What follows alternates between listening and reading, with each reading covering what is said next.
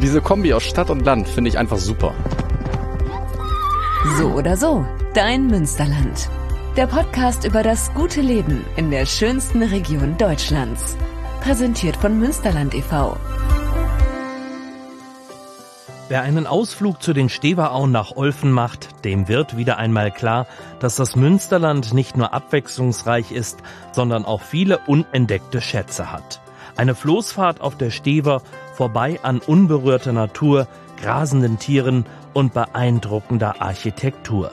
Ein echtes Erlebnis für Groß und Klein. Los geht's! Freitagmorgen Anlegeplatz an der Stever in Olfen. Kurt Schieke startet mit seiner ersten Tour. Bewegt sich alles hier so ein bisschen. Das ist nun mal so, wenn man auf dem Wasser ist. Und Vorsicht, Stufe. Wir gehen rauf und können dann gleich auch losfahren. Schieke ist Ende 70 und fährt seit zehn Jahren die Antonia. Die Antonia ist ein sechs Meter langes und drei Meter breites Floß mit Elektromotor. Bis zu 15 Gäste können es sich auf den Holzbänken gemütlich machen.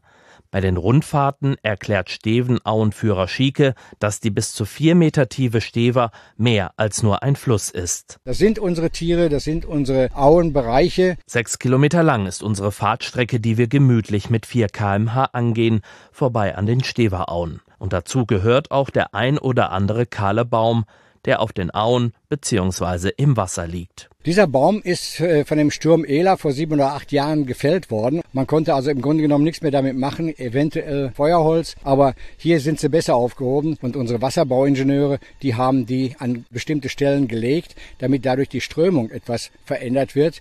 Auf diesen Bäumen kann zum Beispiel Wasservögel brüten, wenn die Bäume nicht den direkten Kontakt zum Land haben. Unter den Bäumen kann sich der Hecht im Schatten verstecken. Hinter dem Baum gibt es durch die entstehenden Wirbel leichte Vertiefungen im Boden. Da sind so kleine Kolke, wo die äh, kleinen Fische ihren Laich legen können. Also alles im grünen Bereich. So ein Baum hat vielfache Funktionen. Wir genießen die Ruhe. Sie wird lediglich durch den Elektromotor getrübt.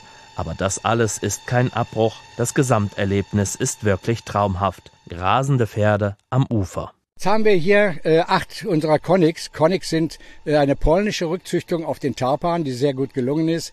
Diese Tiere sehen so gut wie die Tarpane früher aus die alten Tarpane, die hier wild gelaufen sind, bevor der Mensch kam, die sind ausgestorben. Sie sind nicht die einzigen Tiere. Rinder und Esel sind ebenfalls an den Steverauen zu Hause. Und immer wieder begegnen wir Vögeln, zum Beispiel eine Kolonie von Kanadagänsen. Hier bei uns ist es zum Glück so, dass wir keine Riesenkolonie haben. Äh, das liegt daran, dass hier keiner zum Ufer kommt, um, um zu füttern. Die müssen sich selbst versorgen und dann halten die sich auch in Grenzen.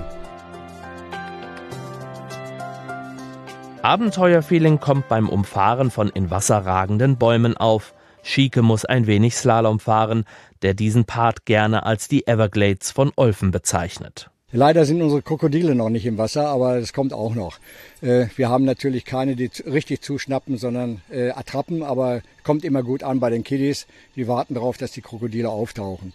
Äh, wenn wir hierher fahren, haben Sie gerade auch gesehen, wir haben diese Weiden noch enger rüber über das Wasser, sodass es hier den Anschein hat, dass wir in eine Höhle reinfahren.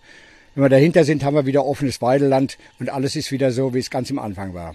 Nach drei Kilometern, neugierige Rinder haben wir recht stehen gelassen, wartet auch ein wenig Architektur auf uns. Diese Brücke, die ist gebaut worden 1893 Frühjahr bis 1894 Herbst. Das ist der Dortmund-Ems-Kanal, die alte Fahrt. Schiffe fuhren drüber, Jetzt ist da oben nur noch Radweg und Fußweg und der Kaiser Wilhelm wollte keine äh, Schleusen haben, die kosten immer Geld. Also hat man hier Dämme geschüttet und den Kanal oben auf die Dämme gelegt und deswegen wurden hier diese wunderschönen Brücken gebaut, damit das Niveau gehalten wurde. Das haben die Italiener gebaut. Die Italiener haben als einzige garantiert, dass die Brücken Seitenwände da oben nicht wegklappen, wenn ein Schiff drüber fährt.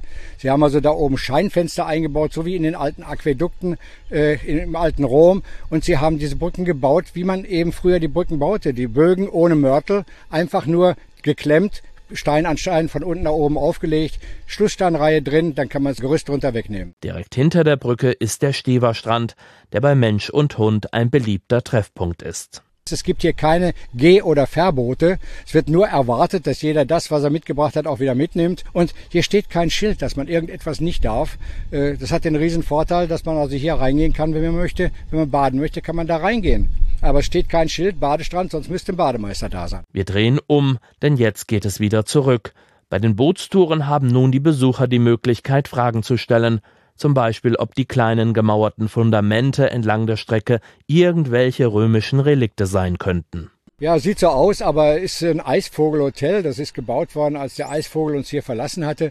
Wir haben versucht, ihn dadurch wieder reinzulocken. Das ist also ungefähr anderthalb Meter über der Wasserlinie, auch über dem Hochwasser normalerweise. Aber der Eisvogel hat gesagt, die Plattenbauten können das selbst beziehen. Er ist da nicht reingegangen. Er ist inzwischen wieder hier. Wir haben wenige in diesem Jahr gesehen. Im letzten Jahr hatten wir um die 30 Tiere, die wir beobachten konnten hier. War wunderschön. Steven Auenführer Schieke ist seit zehn Jahren den ganzen Sommer über auf der Antonia. Wie seine Kollegen, die ebenfalls das Elektrofloß steuern, ist für ihn dieser Job eine echte Herzensangelegenheit. Man freut sich an den Gesichtern der, der Gäste. Ganz oft ist es auch so, dass wir äh, die Schützlinge von Caritas, Diakonie und ähnliches fahren. Und man freut sich besonders, wenn man sieht, wie die sich freuen, so was Schönes zu sehen. Und über seine Ehe müsse man sich keine Sorgen machen weil äh, meine Frau kann ihren Job machen, was sie gerne möchte. Meine Frau liebt den Garten und ich äh, habe eine Spatenallergie, deswegen mag ich den Garten gar nicht. Da ist das für mich die bessere Ausweichmöglichkeit, hier auf die Stever zu gehen. Alles harmonisch, wunderbar. 53 Jahre in diesem Jahr verheiratet. Die anderthalb Stunden sind wie im Flug vergangen. Wir gehen von Bord. Der Ausflug auf der Stever hat gezeigt, was für ein Naturgenuss unser Münsterland ist. Aus ehemaligen Äckern und Weiden entstand hier nach und nach eine naturnahe Auenlandschaft, die auch zu Fuß erkundet werden kann. Ich habe mich aber bewusst für das Floß entschieden und keine Sekunde bereut. Es war einfach nur toll an den Steverauen. So oder so, ein erholsamer Ort für Mensch und Tier im Münsterland. Mehr über die aktuelle Folge und das gute Leben im Münsterland findest du auf münsterland.com slash podcast und überall, wo es Podcasts gibt. So oder so, dein Münsterland.